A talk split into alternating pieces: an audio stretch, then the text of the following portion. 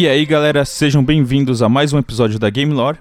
Eu sou o P3 e tô aqui com o Matheus, que a gente vai continuar o nosso episódio passado sobre a SEGA. Não é, Mate? Isso aí, agora a gente vai ali do finalzinho do Saturno, geração 32 bits, até os dias atuais.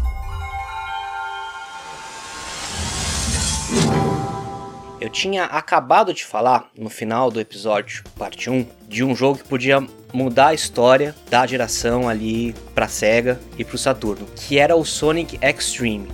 E nossa, que azar que eu tenho, porque todos os jogos que eu mais queria jogar são jogos que eventualmente acabaram cancelados, ou que começaram de algum jeito e não, não finalizaram, ou que era só um conceito, mas são os jogos que eu mais tinha de vontade de jogar. E um desses é o Sonic Extreme tinha muita informação, muito alarde, todo mundo tava super empolgado com o jogo. As poucas coisas que dava para ver eram em revistas, uhum. era de um Sonic meio isométrico, assim, é, parecia que ele tava num, num, mundo mais ou menos o que Mario Galaxy acabou fazendo muito tempo depois. Mas parecia que era meio redondo, assim, que o Sonic ia ao redor desses mundos, ele ia navegando. Ia ser o Sonic de fato da geração do Saturno, o Sonic teve, apareceu no Saturno, teve três jogos, sendo eles o Sonic Jam, que é uma coletânea, tem um modo em 3D muito legal também. Hum. Sonic 3D Blast, que é uma versão do jogo Sonic Blast que tinha no Mega Drive e no Master System. E Sonic R, que é um jogo de corrida. Eu gosto muito dos três jogos, eu tive os três jogos. É, são... é isso que eu ia falar, né? Você teve um Saturno, então é outra história. pois é. É, apesar de ser ali meio que ovelha negra, tanto o Sonic R quanto um pouco o Sonic 3D Blast são jogos que eu, nossa, me diverti pra caramba. E o Sonic Jam sendo uma coletânea dos jogos do Sonic, só jogaço, mais esse modo aí em 3D, que era um tipo de um museu que você podia ver artwork, videozinhos, coisas que, que nunca tinham aparecido, assim, coisas do Japão. Muito legal, assim, horas, eu gostei horas e horas e horas. Tenho memórias excelentes desses três jogos. E também tava na expectativa do Sonic Extreme, mas o fato é que o jogo acabou nunca saindo, ficou sem informação por muito tempo, todo mundo sempre ficou esperando. A única chance que a gente teve de ver esse jogo de fato foi um demo vazado, mas isso agora já, depois de muito, muito, muito tempo. Coisa bem recente. Se você procurar na internet, você até encontra esse demo, mas é uma coisa muito simples, assim, sabe? Tem só uma um cenáriozinho e daí o resto é, é nada. Que você cai no. O Sonic cai no esquecimento e, tipo, morre, sabe? é, mas você sabe por que, que ele foi cancelado ou é X então, interno? É, é X Stream. É porque o. é um daqueles negócios, assim, a SEGA não tava se entendendo, o Saturno não tava indo bem. No fim, eles desistiram do jogo. Simplesmente desistiram porque aí ia acabar vindo a próxima geração, que vai ser o nosso próximo assunto com o Dreamcast. Famoso. O que, que a SEGA fez? Desistiu de fato do Saturno, falou assim: quer saber? Até o novo presidente, Tom Kalinske, acabou saindo com toda essa zona que tava, ele acabou saindo, desistiu ali do projeto. O próximo presidente não gostava do Saturno, ele disse com todas as letras: o futuro da SEGA não é o Saturno. Então já tinha esse movimento para que acabasse de fato com a vida útil do videogame muito mais cedo e fizeram isso. Desistiram de fato do videogame. É mais uma daquelas decisões lá, né? estranhas. Pois é, é mais uma daquelas decisões que a gente fica pensando que se de fato era a melhor coisa a fazer. Mas foi o que eles fizeram. Lançaram, inaugurando a próxima geração, lançaram antes do videogame, assim como o Saturno que eles tentaram lançar antes dos outros videogames da próxima geração para ter uma vantagem e não deu certo. O Dreamcast eles fizeram a mesma forma e também não deu certo foi um pouco melhor. O Dreamcast, assim como o Saturno, é um videogame muito cultuado até hoje em dia. Tem jogos muito bons. A SEGA historicamente tinha conversões muito boas de jogos arcades para os consoles deles de mesa. E o Dreamcast não fugiu dessa regra. Os melhores jogos de luta, jogos arcade estão todos no Dreamcast. Sempre as melhores versões, até da geração inteira, jogos multiplataforma eram do Dreamcast. Então tinha o poder que as pessoas queriam, tinha uns jogos muito legais. O Dreamcast seguiu a originalidade que alguns jogos do Saturno tinha, só que com mais acessibilidade. Os principais jogos do Saturno não acabaram sendo do Japão, alguns dos melhores. No Dreamcast teve mais jogo assim, e a SEGA abraçou o rótulo de companhia diferente. Eles disseram, quer saber? Não vamos competir mais por gráfico, por jogo grande, a gente vai fazer coisa original. E nossa, o que teve o jogo original do Dreamcast, umas ideias malucas mesmo, que só a SEGA é capaz de fazer, mas geniais. E são coisas que sem o Dreamcast não ia ter. Então, mesmo sendo um console que como eu falei, não deu certo. E por que não deu certo? De novo, por causa da concorrência. Tudo que o PlayStation 1 conseguiu fazer, o PlayStation 2 veio e multiplicou. Foi um, um monstro o PlayStation é 2. o console mais popular acho que da história, né? O PlayStation 2. Até a Nintendo, quando lançou outro videogame também, o GameCube, não conseguiu competir. Mas no fim, a SEGA acabou perdendo tanto pra Nintendo, quanto pro PlayStation, quanto pro Xbox, que a Microsoft lançou depois o primeiro videogame deles, né? O primeiro Xbox, aquele bem grande, com aquele controle desproporcional pra mão de gigante mas foi lá. Então, no fim, a SEGA acabou ficando em último, né? Apesar de todas essas vantagens, e ficou em último. E daí foi meio que assim: o Saturno foi o primeiro prego no caixão, o Dreamcast foi o último prego no caixão. Pararam de fazer hardware, né? Os videogames, e se transformaram em desenvolvedora multiplataforma. Tanto que uma das primeiras coisas que eles fizeram foi logo colocar o Sonic, eterno rival do Mario, no Game Boy Advance. Tanto que teve três jogos do Game Boy Advance. As plataformas Nintendo acabaram sendo é, a forma que o Sonic sobreviveu, assim. Ainda hoje a gente tem jogos também do Sonic para PlayStation, pro Xbox mas a franquia Sonic em si na Nintendo floresceu com jogos originais, tanto no Wii depois, quanto no DS, no 3DS. As melhores versões normalmente estavam nesses videogames. É interessante isso, porque para outras plataformas, a SEGA apostou em outras séries que também acabaram dando muito certo, mas viraram um pouco exclusivas dessas plataformas. No PlayStation a gente tinha Yakuza, no Xbox pegou meio que o catálogo que tinha do Dreamcast, passou bastante coisa pro Xbox. Foi interessante o que eles fizeram e acabou dando certo, assim. Eles sobreviveram de uma forma que eu, na época, não achei que ia dar muito certo. Mas deu, começou a criar várias franquias, mesmo sem mais ter o videogame próprio deles, eles criaram franquias novas em outros videogames que começaram a ficar muito grandes parece que outras companhias talvez tivessem aquele orgulho, né? De não vou, tipo, fazer no, no concorrente, etc. Mas a gente acaba vendo o Sonic mesmo em outras plataformas e, como você falou, todo o hall do Dreamcast basicamente foi passando cada franquia, cada série, para onde eles achavam que ia ter uma longevidade melhor, né? O que eu fico triste, na verdade, é ver o futuro do Sonic, quando você vai vendo você falou que floresceu no. Foi o que? No Advance, é isso? É, sim, começou. A primeira coisa que. Uma das primeiras coisas que eles passaram foi o Sonic Advance. É, então, eu, particularmente, como eu não joguei muito os portáteis, para mim, basicamente, depois ali do. Até do próprio Saturno ali, para mim, o Sonic eu perdi muito contato com a série.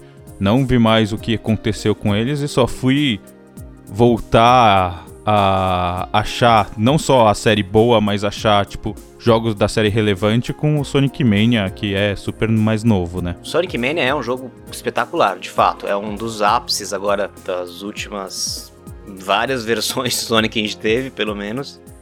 Mas tem uns jogos bons, sim. Se você vê um pouco para trás, não, não é só jogo ruim do Sonic que a gente encontra. Tirando então aí esse saudosismo, né, das franquias mais atrás, o que, que a gente então acabou vendo de relevante da SEGA hoje em dia? Porque, tudo bem, tem uma franquia ou outra que sobreviveu. É isso que eles têm, esse legado de um negócio que tá só há, sei lá, décadas atrás? Como essa reestruturação que eles fizeram de não fazer mais console, voltaram pro que eles tinham ali no Japão de forte. E no Japão eles eram muito fortes em arcade. Uhum. Tirando uma notícia bem recente que acabou saindo que eles vão vender as ações do controle que eles têm nesse mercado de arcade, né? O, no Japão, esse mercado em si, ele é muito forte e a SEGA é predominante nele, era sinônimo desse mercado. É um marco histórico ali eles saírem disso mas justificando por causa da Covid, porque teve perdas muito expressivas. Enfim, não adianta ficar perdendo dinheiro para uma empresa que está indo tão bem nos outros ramos com as outras séries. Como você falou, as séries grandes da SEGA continuaram de alguma forma, mas eles criaram novas séries, né? Eu comentei rapidamente do Yakuza, por exemplo, ainda tem jogo até hoje, tá lançando jogo na nova geração, Valkyria Chronicles, Football Manager, esse já no PC, a série Total War, Persona. A empresa Atlus é da SEGA também. Ela que faz Persona, ela que faz a série Megami Tensei.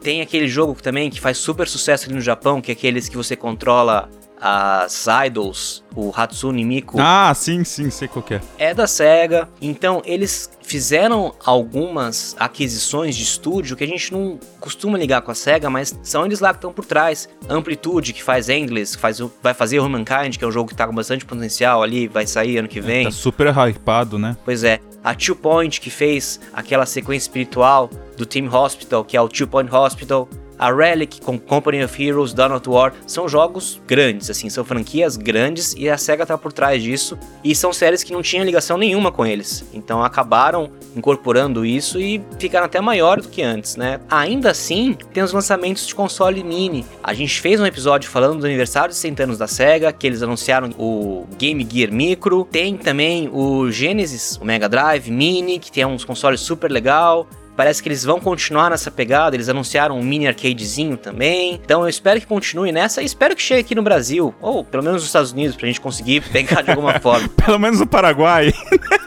é, pelo menos ali na fronteira, alguma coisa assim. Porque é uma coisa bem legal, assim, eu sou, como você disse, sou fanzaço da SEGA, eu acho incrível a história deles nos Estados Unidos, mesmo com todos esses problemas que eles tiveram, o ponto que eles conseguiram chegar, e tudo que eles fazem, os jogos que eles fazem são muito diferentes do que a gente costuma ver, são bem originais, não tem coisa parecida no universo gamer, assim, para quem compara. Você sabe como que tá a gerência, digamos assim, a liderança na SEGA? Porque tava aquele negócio dos Estados Unidos, Japão, a gente entrou bastante nessa dualidade, né, ao longo da história dela, mas hoje em dia, então, esse sucesso que ela tem tido, por mais que é um sucesso por trás da cortina, né, no sentido de que ela faz sucesso, mas não é que a galera fica sabendo do sucesso dela, ela tá aquele sucesso por trás dos panos. É, você sabe quem que é responsável, como que isso tá? Olha, a SEGA, ela acabou fazendo parte do conglomerado, fez uma junção ali com a SEMI, que também era uma empresa de eletrônicos e tal, então virou conglomerado Sega SEMI. Depois estão com o nome de novo só Sega, mas eu diria assim que quem tá mandando de novo é o Japão. Uhum. Em termos de desenvolvimento de jogos, né, de produção, o que é normal. É, acho que daí, assim, com, com o número de estúdios que eles têm, na verdade, daí é, nem é mais Japão, é. né? É tudo. Pois é, só que principalmente nessa parte de aquisições, é, isso tem muito cara de Estados Unidos. Não acho que o modelo japonês de expansão tem essa cara. Se a gente analisar principalmente as outras empresas japonesas no meio, eles não costumam fazer esse tipo de coisa. Eu acho que isso tem muito cara de Estados Unidos mesmo e deve ter sido coisa que os Estados Unidos apontou, falou assim, ó, oh, vamos lá, vamos pegar essa empresa e foi bom. E o Japão aceitou. É um modelo meio mais Sony, talvez, no sentido de que é Japão, mas com uma baita dedo americanizado ali no meio. Vamos comparar com a Microsoft, que sai comprando uma empresa rodo, por ano compra 4, 5. Então você não vê. A Sony faz isso também, mas ela compra um, dois estúdios a cada três anos, quatro anos. E são estúdios que estão ali muito perto com eles e tal. A Nintendo não faz isso at all, assim, você não vê eles fazendo, ou eles não informam que fazem, né? Eles podem acabar tendo algum tipo de parceria com de exclusividade. São aqueles famosos estúdios second party, né? Não é a Nintendo, não é a Capcom, né? Um third party, não é qualquer, mas é um estúdio que tá tão ligado na Nintendo que é praticamente eles. Uhum. O que a Rare então, foi no começo, né? O que a Rare foi no começo, que agora é o first party da Microsoft.